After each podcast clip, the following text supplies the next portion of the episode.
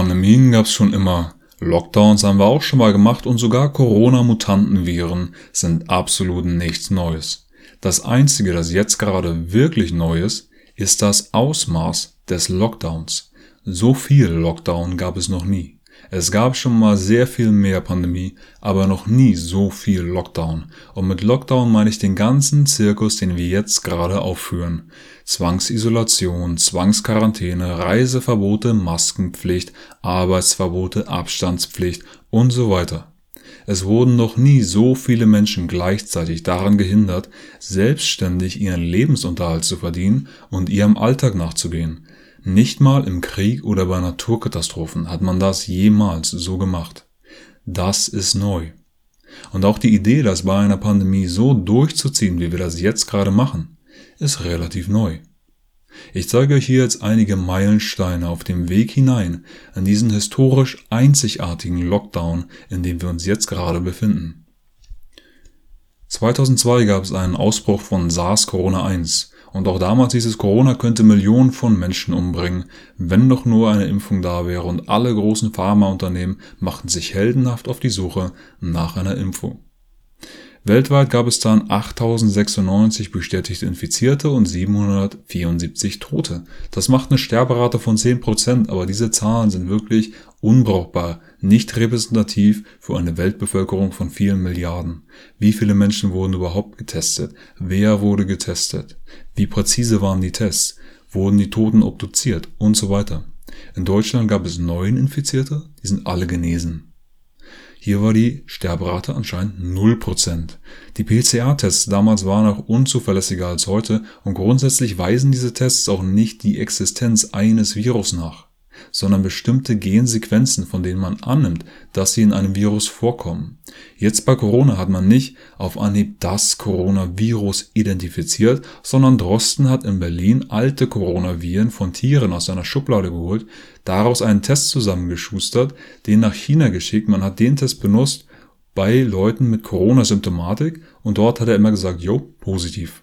Insofern ist dieser PCR-Test anscheinend schon dazu in der Lage, die jeweiligen Mutationen bei diesen Leuten zu erkennen, weil sie damit übereinstimmen, was Drosten in der Schublade hatte. Aber es wird eben nicht der eine Virus erkannt, sondern bestimmte Bestandteile, die in diversen Viren vorkommen könnten. Außerdem sagen die PCR-Tests nichts darüber aus, wie viele Gensequenzen im Körper sind. Es könnten sehr wenige sein, könnten aber auch sehr viele sein. Wenn der aktuelle PCR-Test etwa 97% genau ist, dann klingt das auch erstmal gut. Das heißt aber auch, dass wenn man in Deutschland alle testen würde und hier keiner Corona hätte, hätte man über 2 Millionen falsche Positivergebnisse. Wenn man also nur genügend testet, wird man immer wieder Infizierte haben. In China gab es dann bei der ersten SARS-Corona-Welle die meisten Infizierten, 7000 von den 8000. Und 2003 machte man deshalb umfangreiche Lockdown-Maßnahmen. Das ist wichtig, denn es war das erste Mal, dass man das so gemacht hat, so umfangreich und vor allem auch noch angesichts einer Krankheit, die kaum jemanden betroffen hat. Diskotheken, Bars, Einkaufszentren, Sportanlagen, Kinos und so weiter wurden geschlossen. Die Hotels waren leer. Finanzielle Einbußen für die chinesische Wirtschaft waren 15 Milliarden Dollar, das war ein Prozent ihrer Jahreswirtschaftsleistung. Taiwan, Singapur und insbesondere Toronto in Kanada waren außerdem betroffen. Dort gab es ein paar hundert Infizierte und auch diverse Lockdown-Maßnahmen mit Einbußen von 5 Milliarden Dollar. Laut WHO war SARS dann am 31. Juli 2003 vorbei und in Toronto hielt man es für eine gute Idee, einen Tag vor dem Ende ein Festival zu veranstalten, um der Stadt wieder auf die Beine zu helfen. Das SARS Fest, SARS-Palooza Stars for SARS mit den Rolling Stones als Headliner. Eine halbe Million Menschen waren da. Und natürlich hat das zu einem schrecklichen erneuten Ausbruch von SARS geführt. Nicht, es ist nichts passiert, weil die Leute alle einen Mundschutz trugen und 1,50 Meter Abstand hielten. Auch nicht. War einfach vorbei. 2006 war dann die Vogelgrippe aktuell und da gab es 349 bestätigte Infektionen und 216 Todesfälle. Natürlich sind auch diese Zahlen fragwürdig. In jedem Fall ist die prophezeite Katastrophe ausgeblieben. Eine Expertin der WHO hatte gesagt, im besten Falle wären es 7,4 Millionen Tote. Aber auch nur, wenn man ganz viel Glück hat. Ein UN-Experte sprach von 150 Millionen Toten und Neil Ferguson, ein Mathe-Biologie-Professor, von 200 Millionen Toten. Das ist der gleiche Neil Ferguson, der den Computercode programmiert hat, der jetzt ausgerechnet hat, dass bei der aktuellen Corona-Krise in Großbritannien mindestens eine halbe Million Menschen sterben werden. Neil Ferguson ist mittlerweile nicht mehr auf seinem Posten, allerdings nicht, weil er bei den Zahlen ständig daneben liegt, sondern weil er sich hat erwischen lassen, wie er die Lockdown-Regeln gebrochen hat, als er seine verheiratete Geliebte bei sich, bei ihr zu Hause besuchte. Ganz großes Kino.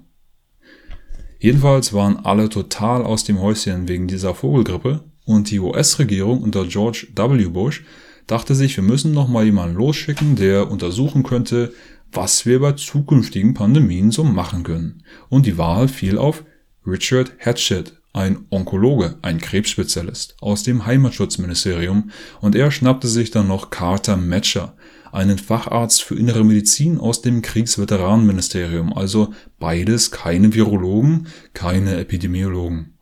Das macht aber nichts, denn niemand ist perfekt. Sie machten sich auf die Suche und durchforsteten die Fachliteratur und fanden eine Studie aus dem Jahr 2006, die der Bush-Regierung außerordentlich gut gefiel. Diese Studie entstand im Rahmen eines Highschool-Projekts. Laura Glass, damals 14 Jahre alt, verfasste diese Studie mit ihrem Vater, Robert Glass. Er war Systemanalytiker im Energieministerium. Und sie rechneten aus, dass wenn sich Menschen bei einer Pandemie seltener über den Weg laufen, ist die Pandemie schneller vorbei. Je seltener sich die Menschen über den Weg laufen, desto besser. Man sollte sie alle isolieren, am besten bleibt jeder zu Hause, bis keiner mehr stirbt. Dazu noch ein paar Zahlen und Formeln und fertig ist die Studie. War vielleicht gut gemeint, vielleicht ein bisschen naiv. Es gab noch so eine andere Studie im gleichen Jahr, die Hatchet und Matcher nicht gesehen haben anscheinend, die ich aber auch ganz interessant finde. Die ist von Epidemiologen, Donald Henderson, eine echte Koryphäe, Thomas Inglesby und Jennifer Nuzzo. Sie sagten, bei einer Pandemie sollte man die Kranken isolieren. Also nur diejenigen, die auch Symptome haben. Wer nur infiziert ist, aber keine Symptome hat, könnte frei rumlaufen. Kommunikation und Aufklärung. Schulschließungen ja, für maximal 10 bis 14 Tage. Danach hätte das zu hohe gesellschaftliche Kosten. Hygiene, Selbstverantwortung, keine verpflichtende Absage von Massenveranstaltungen und kein Lockdown. Ich zitiere aus der Studie. Die negativen Konsequenzen einer groß angelegten Quarantäne sind so extrem, dass diese Maßnahme auf keinen Fall ernsthaft in Betracht gezogen werden sollte. Zitat Ende. Sie sagten auch keine Einschränkungen der Reisefreiheit, also auch keine Temperaturchecks oder so an Flughäfen. Die wichtigste Richtschnur ist, die Alltagsgeschäfte der Menschen, soweit es geht, aufrechtzuerhalten. 2007 brachten Hatchett und Matcher dann ihre eigene Pro-Lockdown-Studie raus und sie untersuchten die spanische Grippe von 1918. Damals starben weltweit 50 Millionen Menschen. Im Verhältnis zur Gesamtbevölkerung wäre das wie wenn heute 200 Millionen Menschen sterben.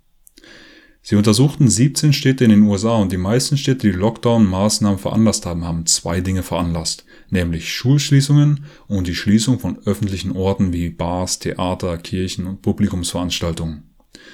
Insgesamt waren diese Maßnahmen sehr viel lockerer als heute. Ein Zwang zur Isolation der Kranken gab es in der Regel nicht, wurde allerdings nach Möglichkeit freiwillig umgesetzt.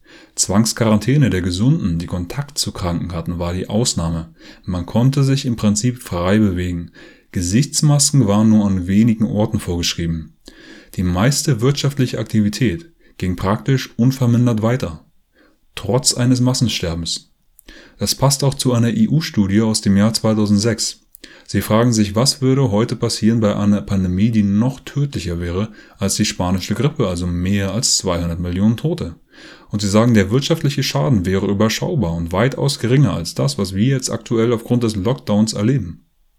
Interessanterweise haben die nicht mal drüber nachgedacht, dass es einen Lockdown geben könnte. Ob das jetzt so smart ist, dass sie gar nicht über Maßnahmen nachdenken, sei mal dahingestellt. Ich denke schon, es ist wichtig, Leben zu retten, wenn man das kann mit Maßnahmen. Genauso wichtig ist es auch, den Wohlstand und die Freiheit der Lebenden zu bewahren. Man muss immer beides im Verhältnis sehen.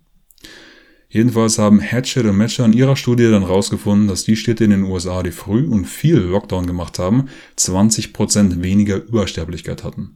Sie folgern also, Lockdown wirkt, je mehr, je früher und je länger, desto besser. Sie geben zwar zu, dass der Lockdown selbst Schaden angerichtet haben könnte, sie sprechen sich aber trotzdem erstmal pauschal für Lockdowns und für Social Distancing aus. Damals dauerte das Ganze zwei Wochen bis zwei Monate, häufig mit einer Unterbrechung dazwischen. Und sie sagen, heute sollte man das tendenziell länger machen, am besten bis es einen Impfstoff gibt. Abgefahrenerweise sagen sie in ihrer Studie nichts dazu, dass es damals offensichtlich viel mehr Hausfrauen gab. Das heißt, wenn die Schulen geschlossen waren, war die Betreuung der Kinder in der Regel garantiert. Die Menschen hatten auch sehr viel weniger Unterhaltungsangebote und waren nicht so mobil. Das heißt, die Gesellschaft heute wäre von den gleichen Maßnahmen wie damals sehr viel mehr betroffen. Das erwähnen sie nicht. Ich denke, das ist eine krasse Fehlleistung, aber das hat ihren Karrieren anscheinend überhaupt nicht geschadet. Richard Hatchett ist jetzt Chef der CEPI. Das ist die Koalition für Innovation in der Epidemievorbeugung. Diese Organisation ist federführend bei der Entwicklung eines Corona-Impfstoffs. Diese Organisation wurde gegründet vom Wellcome Trust und von der Bill und Melinda Gates Stiftung, also von den beiden Stiftungen, die weltweit die größten Förderer der Pharmaindustrie sind.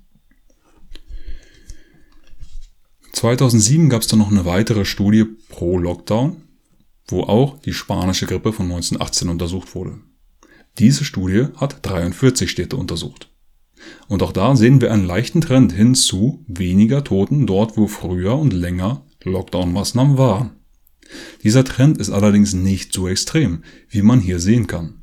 Je weiter oben die Punkte sind, desto mehr Tote gab es, und je weiter rechts die Punkte sind, desto länger gab es die Lockdown-Maßnahmen. Wenn der Lockdown also eindeutig wirkt, müssten wir jetzt hier eine relativ gerade Linie von links oben, das heißt kurzer Lockdown und viele Tote, nach rechts unten, das heißt langer Lockdown und wenige Tote sehen. Aber wie man sieht, ist das doch alles recht durcheinander. Wir haben auch einige Punkte relativ weit links unten, das heißt kurzer Lockdown und wenig Tote und einige ziemlich weit rechts oben, das heißt langer Lockdown und viele Tote. Interessant ist es auch, Städte mit unterschiedlichen Maßnahmen und fast identischen Todeszahlen zu vergleichen. Hierzu ein paar Schaubilder aus National Geographic mit den Daten aus dieser Studie. Richmond und Oakland haben beide eine erste Welle mit Lockdown-Maßnahmen dann gibt es eine zweite Welle und in Richmond sagen sie sich, wir machen jetzt gar nichts mehr. Und in Oakland fangen sie wieder an mit Lockdown. Trotzdem sind die Wellen und die Todeszahlen in beiden Städten sehr ähnlich. Rochester, St. Louis und Columbus. In Rochester machen sie bei der zweiten Welle nichts mehr. St. Louis macht wieder Lockdown und die zweite Welle ist sogar noch stärker als die erste. In Columbus hören sie einfach gar nicht auf mit Lockdown und haben auch eine zweite Welle. Alle drei Städte ähnliche Todeszahlen. In dieser Studie heißt es auch explizit, dass sie die großen gesellschaftlichen Unterschiede zwischen den USA von 1918 und den aktuellen USA nicht berücksichtigen und dass man das in zukünftigen Studien auf jeden Fall untersuchen sollte. Das ist ein ganz wichtiger Vorbehalt und der war bei Hatchet und Matcher in der Form nicht da. Wichtig ist auch zu sehen, dass bei der spanischen Grippe vor allem junge Erwachsene gestorben sind wodurch die Maßnahmen damals natürlich einen anderen Effekt hatten als die gleichen Maßnahmen das heute hätten, wo vor allem alte Menschen und Menschen mit schweren Vorerkrankungen sterben. Auch die Wirtschaftskrise, die von der spanischen Grippe ausgelöst wurde, war weitaus milder als die Wirtschaftskrisen der 1920er und 1930er, die danach kamen, obwohl es damals ein wirkliches Massensterben war. Heute hingegen haben wir kaum mehr Übersterblichkeit als in anderen Jahren, wenn überhaupt, Trotzdem sind wir aber aufgrund des Lockdowns auf dem Weg, die größte Wirtschaftskrise der letzten 100 Jahre in Friedenszeiten heraufzubeschwören, laut der Organisation für internationale Zusammenarbeit und Entwicklung. Und genau davor wurde schon 2008 von der Weltbank gewarnt.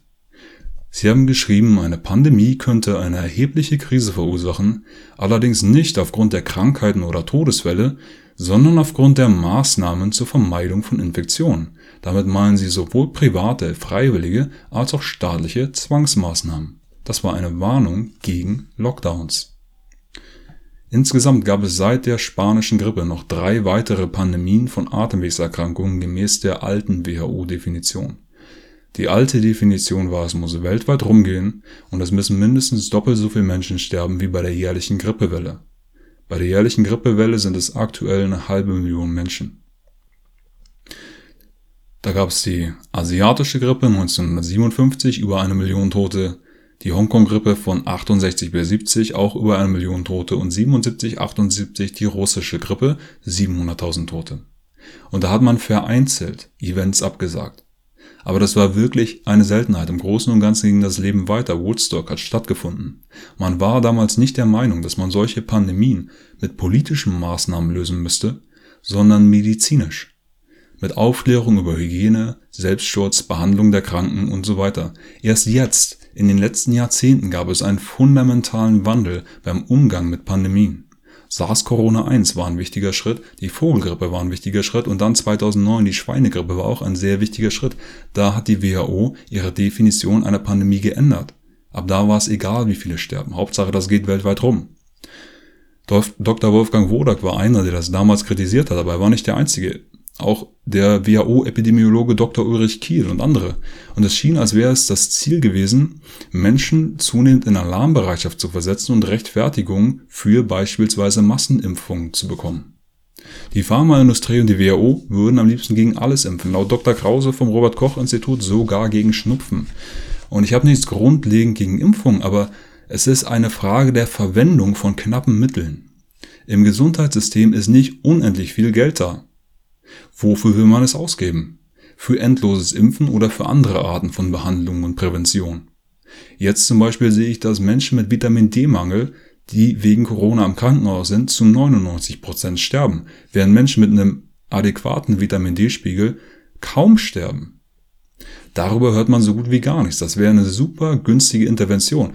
Ich finde sogar noch Artikel, die sagen, mit Vitamin D muss man aufpassen, das hilft vielleicht nicht und zu viel ist auch gefährlich und so weiter, aber anscheinend ein Impfstoff ist schon gut. Da kann man wohl gar nichts falsch machen. Und so viel Geld nur für eine Sache, nur für Impfung auszugeben, das ist ja auch nicht so, dass Menschen das jetzt freiwillig entschieden haben, dass sie das haben wollen. Es ist nicht mal so, dass es sowas wie ein Expertengremium gab mit Befürwortern und Kritikern. Sowas wird in der Regel ausgehandelt in Hinterzimmern mit Vertretern der Pharmaindustrie und Vertretern der Regierung. 2009 auch waren viele Sachverständige der WHO und der nationalen Behörden gleichzeitig auf der Gehaltsliste der Pharmaindustrie. Gebt eine super Doku dazu, Profiteure der Angst, lief auf Arte. Bei der Schweinegrippe hat man in Mexiko dann auch Lockdown gemacht, für fünf Tage, Geschäfte geschlossen. Und Neil Ferguson in England sagte, auch Schulen sollten möglichst lange geschlossen werden. In den USA hat man tatsächlich dann noch Schulen geschlossen. Und die CDC, das staatliche Zentrum für Krankheitskontrolle und Prävention, rät dann ein paar Monate später davon ab, das nochmal zu machen. Auch Janet Napolitano, Chefin vom Heimatschutzministerium, sagte, wenn man eine Schule schließt, wie man jetzt gesehen hat, hat das schwere Folgen für Eltern und Geschäfte.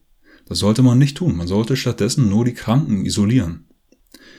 Vor der Schweinegrippe sagte der Grippeguru der WHO Keiji Fukuda, man müsste mit 2 bis 7,4 Millionen Toten rechnen. Tatsächlich, laut den Daten der WHO, die von den nationalen Influenza-Zentren kamen, gab es knapp 20.000 Tote, knapp eine halbe Million Infizierte. Wie sie diese Zahlen genau zusammengerechnet haben, weiß ich nicht. Würde ich gern wissen. Ich habe da vernünftige Ursprungsquellen nicht gefunden. Was ich gefunden habe, war, dass sie in den USA grippesymptomatische Menschen getestet haben Leute, die wirklich krank waren und bei denen festgestellt haben, dass 80 Prozent von denen überhaupt keine Grippeviren hatten. Nicht mal, Schwein, äh, nicht mal normale Grippe, keine Schweinegrippe, gar nichts. Denen hätte auch keine Impfung geholfen. Dann hat man sich dort gesagt, hm, komisch, wir hören mal lieber auf zu testen. Denn wir haben gar nicht genügend PCR-Tests und außerdem macht es für die Behandlung sowieso keinen Unterschied. Stattdessen fangen wir jetzt an zu schätzen. Und wir schätzen, wir haben 22 Millionen Infizierte. Und das ist aber noch gar nichts. Denn laut einer weiteren Studie von Wissenschaftlern der WHO gab es weltweit nicht nur diese knapp 500.000 Infizierten, die den nationalen Influenza-Zentren gemeldet haben, sondern es gab, sage und schreibe, 700 Millionen bis 1,4 Milliarden Infizierte. An diesem Punkt war man jetzt wirklich so weit, dass Definition und Zahlen im Grunde egal sind. Die sind beliebig, die kannst du dir mittlerweile ausdenken. Und auch Lockdown hat man jetzt schon mal ausprobiert. In China, Kanada, Mexiko, USA gab es überall schon mal so Maßnahmen. Die Zeiten hatten sich geändert.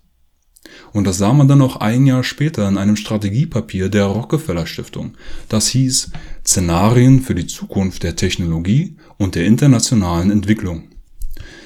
Dort geht es um Gedankenexperimente. Was könnte in der Zukunft auf uns zukommen? Wie können wir damit umgehen? Und eins dieser Gedankenexperimente hatte zum Inhalt eine Pandemie. Und da schrieb man dann, China reagierte auf diese Pandemie mit Grenzschließung und einer allgemeinen Zwangsquarantäne. Dadurch hat man dann dort Millionen von Leben gerettet. Das ist eine abgefahrene Behauptung, denn dafür gibt es gar keinen historischen Präzedenzfall. Das ist noch nie so passiert. Und man müsste annehmen, dass so eine allgemeine Zwangsquarantäne auch großen Schaden anrichtet. Aber nicht in den Fantasien der Rockefeller Stiftung, da klappt das alles hervorragend und China startet auch sehr schnell wieder durch und andere Regierungen nehmen sich dann noch ein Beispiel daran, was China gemacht hat, um alle möglichen Probleme zu lösen. Egal ob Pandemie, Umweltverschmutzung oder Terrorismus, alle nehmen sich immer mehr diktatorische Befugnisse, die sie auch nach dem Ende der Pandemie nicht mehr zurückgeben. Die Menschen akzeptieren das dann auch alles bereitwillig und sind bereit, Freiheit gegen Sicherheit zu tauschen, sagt die Rockefeller Stiftung. Der Staat übernimmt dann mehr Kontrolle über wichtige Industrien, also mehr Planwirtschaft, und das funktioniert auch alles hervorragend in hochentwickelten Staaten, weniger hervorragend in Schurkenstaaten, da wo du Willkürherrscher hast. Also die weisen Herrscher in China und im Westen und so weiter, die machen das alles super. Und die, die wir nicht mögen oder so, die kriegen es nicht hin. Dort gibt es Aufstände. Und auch die in den hochentwickelten Staaten, die Menschen könnten dann irgendwann vielleicht unzufrieden werden und so. Und da müsste man dann wohl auch noch was machen, aber das lässt die Rockefeller Stiftung dann offen, was dann am Ende noch vielleicht passieren könnte oder auch nicht. Jedenfalls ähm, wäre es eine Möglichkeit, dass man noch mit unzufriedenen Leuten zu tun hätte irgendwann. Was die technologische Entwicklung angeht in diesem Szenario, heißt es, dass diese vorangetrieben wird durch die Regierungen der hochentwickelten Staaten zum Zwecke der Kontrolle und Überwachung der Bevölkerung. So ein paar Sachen, die man dann vielleicht sehen könnte, wären Scanner an Flughäfen mit Magnetresonanztechnologie, um antisoziale Absichten zu identifizieren.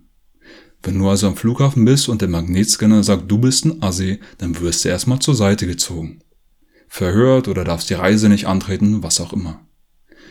Ein Gesundheitsscreening wird Pflicht vor der Entlassung aus dem Krankenhaus oder aus dem Gefängnis. Wer positiv auf irgendwas getestet, kann gleich eingeknastet bleiben. Und aufgrund von Sicherheitsbedenken erschaffen Staaten ihre eigenen Übertragungswege für das Internet nach dem Vorbild Chinas. Die Zensur des Datenverkehrs wird zum Standard und das Internet, wie wir es heute kennen, ist Geschichte. Und das Allerabgefahrenste in diesem Szenario ist das, was dort nicht steht. Denn da schreibt keiner sowas wie, hoffentlich passiert das nie. Denn das ist eine Dystopie. Das wäre ein totales Schreckensszenario. Nichts davon. Das ist einfach mal so ein Gedankenexperiment. Und anscheinend klappt das ja auch alles total super. Das einzige Problem, was man am Ende noch hat, ist, dass die Leute eventuell unzufrieden werden könnten, dass sie jetzt so stark kontrolliert werden, obwohl das alles so gut funktioniert. 2012 gab es dann die nächste Corona-Welle, MERS-Corona. Laut der WHO natürlich auch eine Bedrohung für die ganze Welt. Und es gab auch Multiorganschäden. Das hört man ja jetzt auch bei Corona. Kommt auch vor. Und jetzt ist das immer so in den Nachrichten, als wäre das was komplett Neues und so gefährlich und so schrecklich und so unberechenbar und natürlich eine weitere Rechtfertigung dafür, dass wir jetzt alle möglichen Maßnahmen machen müssen. Aber diese Multiorganschäden sind nicht neu. Die gab es auch bei MERS-Corona, die gab es auch bei SARS-Corona-1. Und eine aktuelle Langzeitstudie zu SARS-Corona-1 zeigt, dass diese anderen Schäden auch mit der Zeit teilweise wieder zurückgehen. Bei MERS gab es dann 710 bestätigte Todesfälle bei 2040 bestätigten Infektionen. Eine Sterberate von 34% wäre das, aber natürlich ist auch das alles irgendwie sinnlos. Es hängt alles davon ab, wie viel man testet, wem man testet. Verschiedene Länder haben da so unterschiedliche Kriterien und das ist dann keine saubere Wissenschaft. Übrigens eine aktuelle Studie aus dem April sagt, dass es bei dem jetzigen Corona schon acht verschiedene Mutationen gibt und einer an anderen Studie, die jetzt noch nicht peer-reviewed wurde, sind es schon mehr als 30 verschiedene Mutationen. Wobei diese Mutationen teilweise riesige Unterschiede dabei haben, was ihre Pathogenität angeht, das heißt ihre Fähigkeit, Erkrankungen hervorzurufen. Man tut aktuell häufig noch so, als wären die berichteten Zahlen zu den Infizierten und Toten irgendwie verlässlich, aber tatsächlich gibt es so viele offene Fragen. Wie genau ist der Test? Wie häufig wird getestet? Wer wird getestet? Wird überhaupt untersucht, woran die Menschen mit positivem Testergebnis sterben? Wenn das alles nicht einheitlich ist und nicht klar kommuniziert wird, dann ist das Wissenschaft auf Pippi Langstrumpf-Niveau, denn dann kann man sich mehr oder beliebig hinbiegen. 2019 gab es dann von der WHO nochmal erneuerte Richtlinien zum Umgang mit einer Pandemie. Das war letztes Jahr. Und da hat die WHO gesagt, Lockdown ist keine gute Idee. Sie haben gesagt, nach Möglichkeit sollte eine freiwillige Isolation der Kranken erfolgen. Nicht der Infizierten, also wer infiziert ist und keine Symptome hat, müsste nicht isoliert werden. Die meisten Kranken haben auch einen milden Verlauf und könnten den zu Hause auskurieren. Nur eine Minderheit der Menschen müssten in die Krankenhäuser, wo jetzt praktisch alles andere abgesagt ist, um auch jedes Bett für Corona freizuhalten und die Krankenhäuser sind leer. Mal abgesehen von ein paar lokalen Überlastungen, die aber auch nicht vollkommen neu sind. Und die auch teilweise systembedingt sind. Außerdem hat die WHO 2019 Grenzschließungen und Tests an Flughäfen nicht empfohlen. Auch keine verpflichtenden Masken, nur für Menschen mit Symptomen. Kein Contact Tracing, sondern einfache Hygienemaßnahmen wie Lüften und Händewaschen. Gesundheitliche Aufklärung und Schulen, Betriebe, Veranstaltungen sollte man nur in extrem schlimmen Pandemien unter Umständen vereinzelt absagen. Kein Lockdown so wie heute. Der wird aufgrund der hohen sozialen Kosten nicht empfohlen. Zudem erhöht so ein Lockdown das Risiko für Ansteckungen zu Hause. Ebenfalls 2019 gab es dann diese ominöse Event 201 Übung von der Gates Stiftung, dem Weltwirtschaftsforum und der Johns Hopkins Universität. Das ist auch ein Gedankenexperiment. Da ging es um ein Szenario mit einer Corona-Pandemie mit 65 Millionen Toten. Und da schlagen sie einen interessanten Mischmasch von Maßnahmen vor. In Punkt 3 heißt es, Staaten Internationale Organisationen und Transportunternehmen sollten Reise- und Handelsrouten aufrechterhalten, selbst angesichts einer Pandemie, und zwar aus wirtschaftlichen Gründen. Sie empfehlen Schutzausrüstung und andere Maßnahmen zur Eindämmung der Pandemie. Jetzt kann man sich denken, was sie damit meinen. Masken, Tracing, Immunisierungsnachweis, Impfungen und so weiter. Im Punkt 6 heißt es, internationale Organisationen sollten zuallererst die wirtschaftlichen Schäden von Epidemien und Pandemien reduzieren. Und einige sind bestimmt allergisch gegen dieses Wort Wirtschaft, weil man immer im Gemeinen denkt, das sind nur die Reichen oder so. Wirtschaft ist jeder Einzelne, sind wir alle. Was richtig ekliges kommt bei Punkt 7. Medienunternehmen sollten Botschaften der Autoritäten bevorzugen und Falschnachrichten mit Hilfe ihrer Algorithmen unterdrücken. Dann fragt man sich aber natürlich, wer entscheidet, was falsch und richtig ist. Liegt die Autorität immer richtig? Und an anderer Stelle gibt es bei Event 201 eine Auflistung von möglichen Interventionen auf Kommunikationsebene.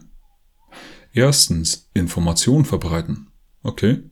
Zweitens Faktenprüfung durch die Regierung.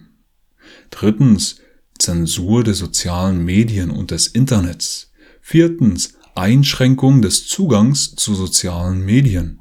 Fünftens Regierung übernimmt die Kontrolle über Medienunternehmen. Sechstens eingeschränkter Shutdown des Internets.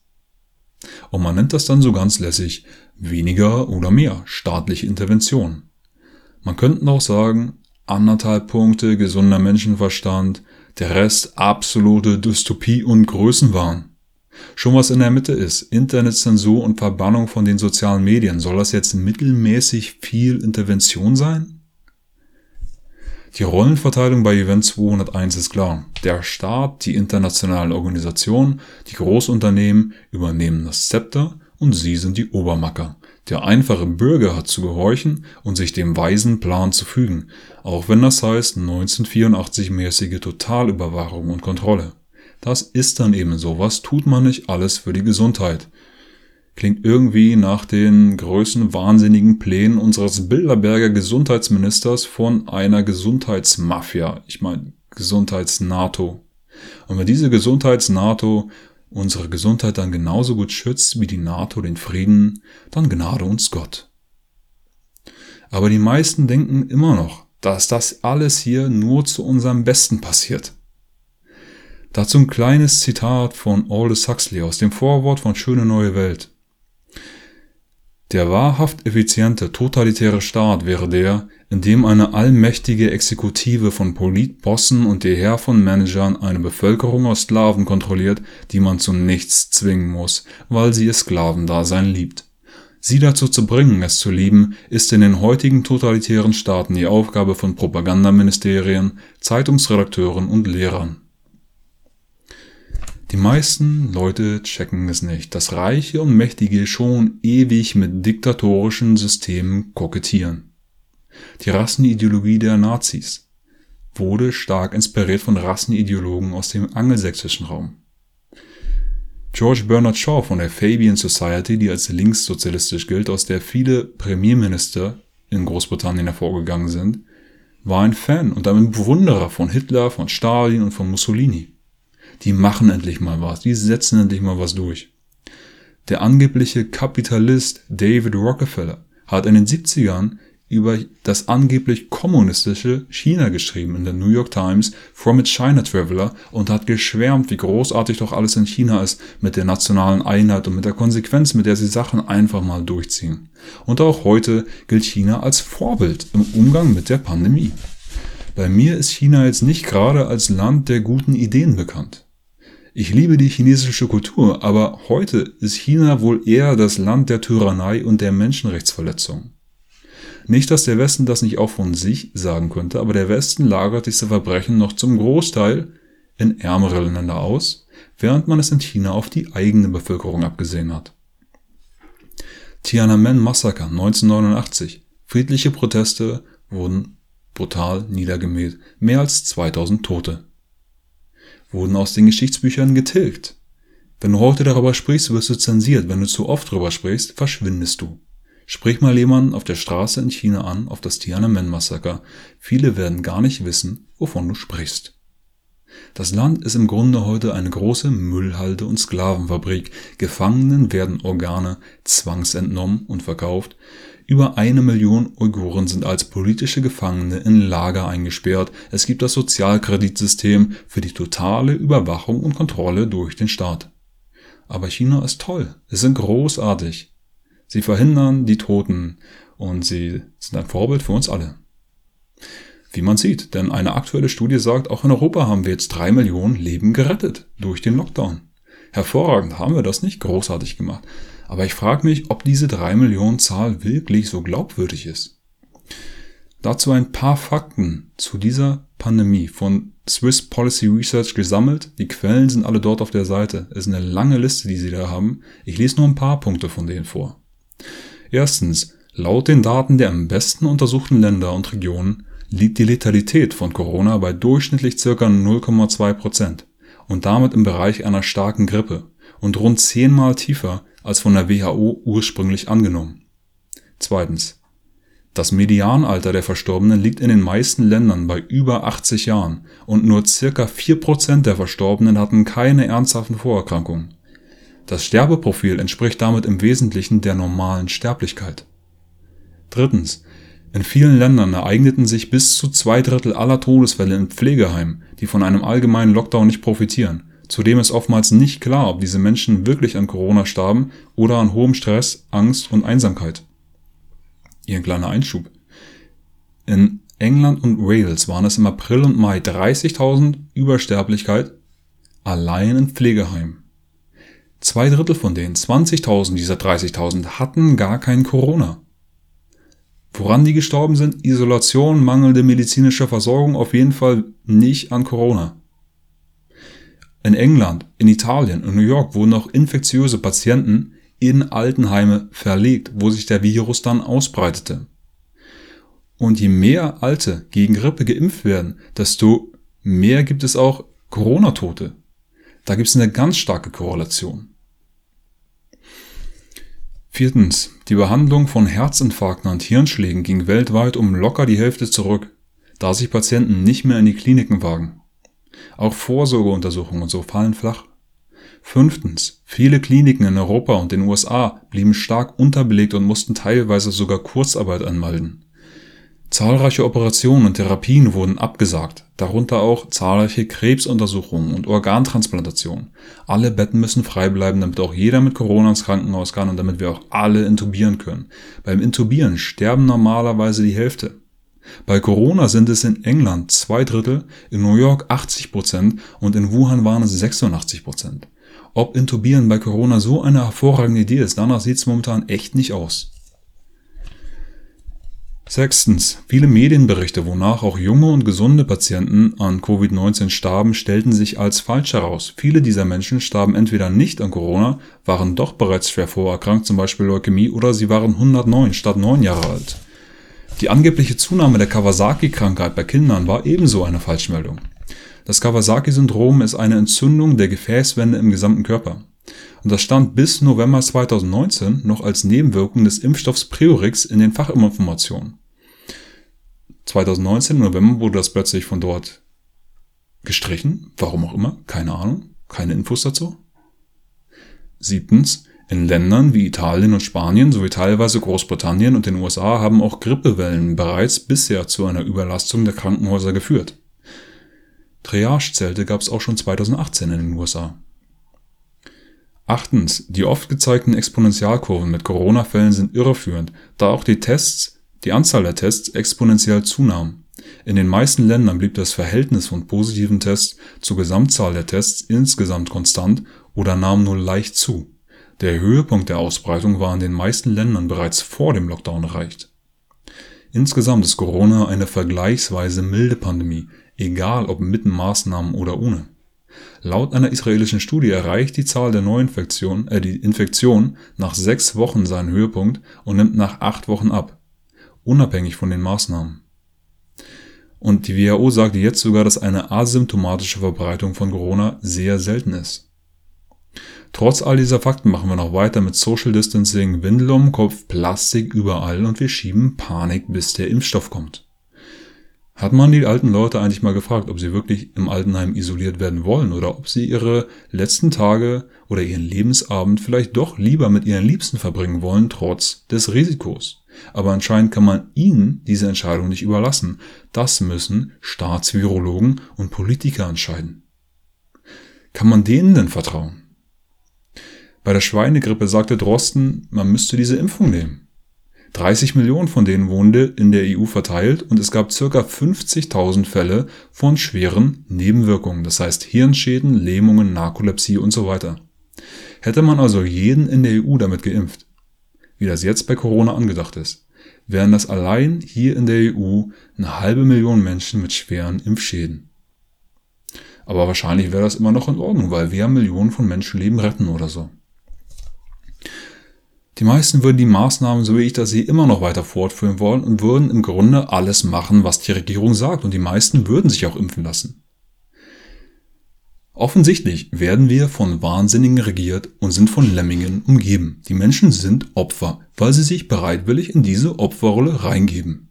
Und ich denke, das Gefährlichste sind gar nicht diese Zwangsmaßnahmen und der Lockdown, sondern die Unterwürfigkeit und die Konformität der Massen. Ich war in den letzten Wochen auf etlichen Demos und manchmal hört man dann diese Frage, warum jetzt auch noch an, auf eine Anti-Lockdown-Demo gehen?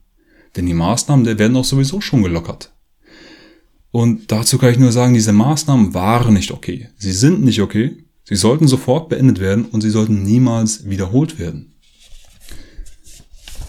Natürlich gab es auch die Lockdown-Demo-Kritiker, die jetzt die Black Lives Matter-Demo irgendwie cool finden. Und das ist schon irgendwie merkwürdig. Also grundsätzlich finde ich Black Lives Matter-Demos auch cool. Die sind wichtig. George Floyd wurde vor laufenden Kameras gefoltert und umgebracht. Das war Wahnsinn. Systemischer Rassismus ist real. Ich kenne so viele Geschichten von Leuten aus Deutschland, aus den USA und anderswo. Neokolonialismus ist real. Insofern diese Demos hundertprozentige Solidarität. Natürlich sehe ich aber auch, dass da sehr viel Gewalt ist, wobei wer weiß von dem, wem die genau kommt, Agent Provocateur und so weiter. Und wenn ich sehe, dass George Soros Geld in Black Lives Matter steckt und George Soros auch Geld in die arabischen Frühlingsrevolution gesteckt hat und ich sehe, was daraus geworden ist, dann gibt's da schon ein paar heikle Punkte, was diese Demos angeht. Aber grundsätzlich mit der Absicht, die die meisten wahrscheinlich haben, die dorthin gehen, absolute Solidarität soll stattfinden. Ist nur abgefahren, wie Leute jetzt so einen Flipflop machen. Die einen Demos waren böse, das ist jetzt gut. Eine richtige Perle war in der FAZ trotz Verstößen gegen die Corona-Regeln. Die Demonstrationen gegen Rassismus sind eine Wohltat, denn sie zeigen, wie lebendig und wichtig die transatlantischen Beziehungen sind. Wirklich. Also das ist dieses White Privilege, weißes Privileg. Es geht um Rassismus, es geht um Polizeigewalt. Nein, es geht um die transatlantischen Beziehungen. Natürlich. Da muss man wahrscheinlich eine ganz besondere Art von Intellektueller sein. Dafür war ich nicht lang genug in der Uni. Verstehe ich nicht. Aber selbst wenn man jetzt sagen würde, Demos sind in keinem Fall okay. Auch nicht Black Lives Matter. Und es gibt dieses Argument, jetzt müssen wir nur noch ein bisschen durchhalten, dann haben wir es überwunden, dann haben wir es geschafft, dann werden uns unsere Politiker auch wieder in die Freiheit entlassen. Und dazu kann ich nur sagen, nein. Denn jetzt geht es nicht darum, diese Maßnahmen noch länger durchzuhalten, sondern sie abzusagen. Jetzt, sofort und für immer. Ich habe einen super Text dazu gefunden von der St. Louis Fed, von der Federal Reserve Bank, die echt nicht mag. Ist ein korporatokratisches Ungetüm, aber Thomas Garrett von der St. Louis Fed hat 2007 was ganz Hervorragendes geschrieben. Nämlich, können wir uns im Falle einer modernen Pandemie auf unsere Regierung verlassen? Die Regierung hat in der Vergangenheit ihre Unfähigkeit im Umgang mit Katastrophen bewiesen, beispielsweise beim Hurricane Katrina örtliche Einsatzbereitschaft von Gesundheitsämtern, Krankenhäusern, freiwilligen Vereinigungen wie das Rote Kreuz, private Unternehmen und verantwortliche Handlungen der Bevölkerung können am ehesten die Effekte einer modernen Pandemie abschwächen. Hervorragend. Klare Absage an blinden Staatsgehorsam, an die Spanvorstellung einer Gesundheits-NATO und das aus gutem Grund. Die ganzen staatswissenschaftlichen Hochrechnungen waren bisher total daneben. Und Hochrechnungen, was die Kosten des Lockdowns angeht, die Kosten von Social Distancing und so weiter wurden einfach mal gar nicht gemacht. Wie geht das? Man schlägt Maßnahmen vor und checkt nicht, was sie kosten, man macht es einfach. Es ging immer nur um die Hochrechnung der Todesfälle und was man da verhindern könnte. Hochrechnungen für zusätzliche Todesfälle durch ausbleibende medizinische Behandlung, entstehende Krankheiten, Hunger, soziale Kosten und so weiter infolge des Lockdowns wurden nie angestellt und das ist vollkommen unverantwortlich. Der, der das gemacht hat im Bundesministerium des Innern, wurde gefeuert für seine Warnung. Und es geht auch nicht nur darum, die Kosten dieses Lockdowns in Deutschland zu berechnen. Wenn, dann sollte man das auch ein bisschen umfassender machen. Denn wenn hier die Wirtschaft stillsteht, merkt das auch der Sklavenarbeiter in Bangladesch, der sowieso kaum über die Runden kommt und der jetzt kein Kurzarbeitergeld bekommt. Offensichtlich haben wir hier in Deutschland ein total Versagen der Politik. Erst war Corona überhaupt nicht gefährlich, jetzt ist es plötzlich die Mutter aller Viren. Erst waren Masken nutzlos, jetzt ist Masken Pflicht. Im Februar und im März sagte Spahn, es soll hier gar nichts abgesagt werden und jetzt zieht das voll durch mit Lockdown. Entwicklungsminister Müller sagt, jeder muss geimpft werden, weltweit. Und Hoshis von Harvard sagen, man sollte doch bitte Sex mit Maske haben. Ich höre mir solche Vorschläge ja alle ganz gerne an, aber was ich denn letztendlich mache, entscheide ich doch lieber selber. Und ich denke, so sollte es sein. Aufklärung statt Zwang. Wir haben immer wieder Pandemien. Viren machen bei Ländergrenzen nicht halt und sie mutieren und sie gehen rum und mal mehr, mal weniger schlimm. Es wird immer wieder Streit um die richtigen Maßnahmen geben und genau deswegen ist es auch wichtig, den Menschen die freie Wahl zu lassen. Mit diesem Argument, man müsse mit dem Lockdown jetzt Menschenleben schützen, könnte man auch argumentieren, dass der Staat hier einen Diätplan vorschreibt.